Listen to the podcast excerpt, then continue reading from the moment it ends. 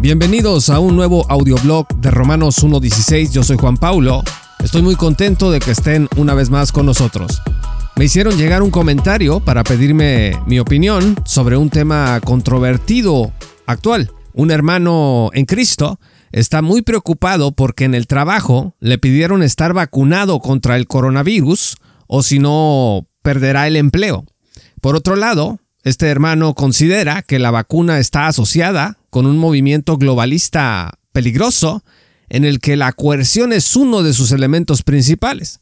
No estoy contra las vacunas, me dijo, solo que en este caso creo que debería de ser voluntaria. Si tengo que tomarla, lo haré, pues de otro modo perderé mi fuente de ingresos. Eso fue lo que este hermano en Cristo me comunicó. Muchas gracias por este comentario y por solicitar nuestra opinión. Pues primero diré aquello que no me gusta de esta vacuna. No me gusta que está en fase experimental, lo cual significa que no es como las otras vacunas que tratan la prevención de enfermedades con enorme efectividad, como por ejemplo la vacuna contra la rubiola o contra el sarampión. Además, no me gusta que no evita que la gente se contagie y muera, aunque esté vacunada. Es verdad que los estudios dicen que disminuye la posibilidad de morir, pero hay casos en que gente vacunada contra la enfermedad y muere de todas maneras. No me gusta finalmente que se exija su aplicación obligatoria. Por estar en fase experimental creo que debería de ser voluntaria. Su verdadera eficacia y sus efectos pues los estaremos viendo en el futuro. Solo el tiempo lo dirá. No deberíamos de juzgar a la gente que tiene dudas sobre la vacuna como supersticiosa, ni mucho menos apoyar su segregación. Ahora diré lo que me parece coherente de la vacunación. Bueno, en primer lugar, me parece coherente que las naciones busquen una cura y que si parecen haber hallado una, la promuevan de emergencia en un escenario internacional pandémico.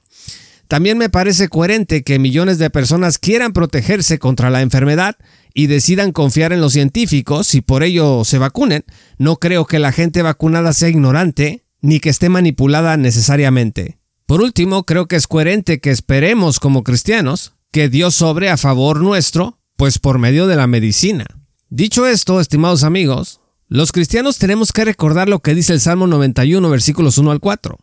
Fíjese lo que dice, el que habita al abrigo del Altísimo se acoge a la sombra del Todopoderoso. Yo le digo al Señor, tú eres mi refugio, mi fortaleza, el Dios en quien confío. Solo Él puede librarte de las trampas del cazador y de mortíferas plagas, pues te cubrirá con sus plumas y bajo sus alas hallarás refugio. Su verdad será tu escudo y tu baluarte. Si usted es cristiano, debe saber que su vida y su muerte no dependen de una vacuna. Una vacuna no va a alargar ni va a disminuir el tiempo de vida que Dios ha determinado que usted pase sobre la tierra. Fíjese lo que dice Job 14, versículo 5. Los días del hombre ya están determinados.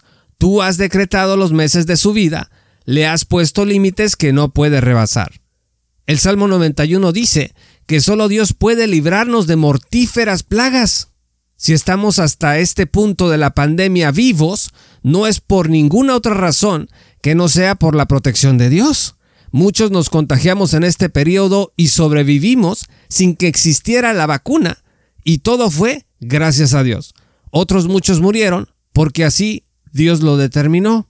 Los cristianos no deberíamos convertir el tema de la vacunación en un requisito para la fraternidad, ya hemos hecho bastante daño a la comunión entre hermanos últimamente, construyendo fracciones políticas de izquierda y de derecha en nuestras iglesias, como para ahora añadirle un elemento divisivo más. Fíjese que Efesios 4 versículos 3 al 6 dice, Esfuércense por mantener la unidad del Espíritu mediante el vínculo de la paz. Hay un solo cuerpo y un solo Espíritu, así como también fueron llamados a una sola esperanza, un solo Señor, una sola fe, un solo bautismo, un solo Dios y Padre de todos, que está sobre todos y por medio de todos y en todos.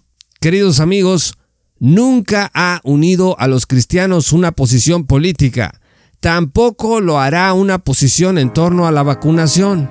Lo que une realmente a los cristianos es el Espíritu Santo, es una sola fe, es un solo Dios. Del mismo modo en que no perdimos el amor entre hermanos cuando no había vacuna y nos amábamos unos a otros y orábamos unos por otros, así tiene que seguir este amor entre nosotros, ahora que unos están vacunando y otros esperan un momento posterior. Muchas gracias por escuchar este audioblog. Visítanos en www.jpaulomartinez.com.